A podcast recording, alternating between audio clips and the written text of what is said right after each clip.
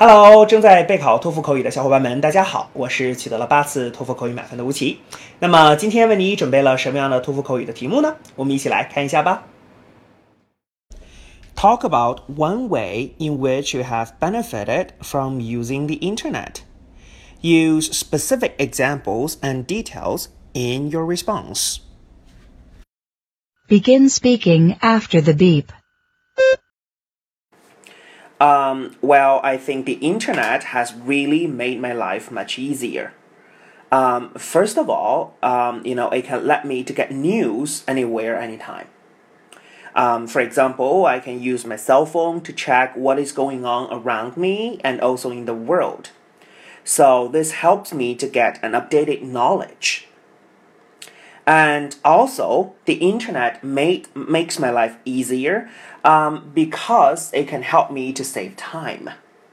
For example, um, you know, by shopping online, I just don't need to leave my bedroom.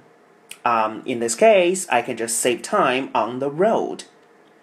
Therefore, the internet has really made my life much easier. 好的，那么以上呢就是我们今天啊所给出的这段满分回答。 接下来需要屏幕前的你做些什么呢？那就是要跟读和模仿这段录音。放一句录音，跟读模仿一句，再放一句录音，再来跟读模仿一句啊！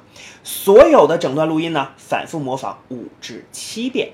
这样的话呢，相信屏幕前的你就可以掌握其中的单词、短语和句型。那么持之以恒的话呢，吴奇相信在你的托福口语考试当中，你就会把这些单词、短语和句型自如的、流利的应用出来。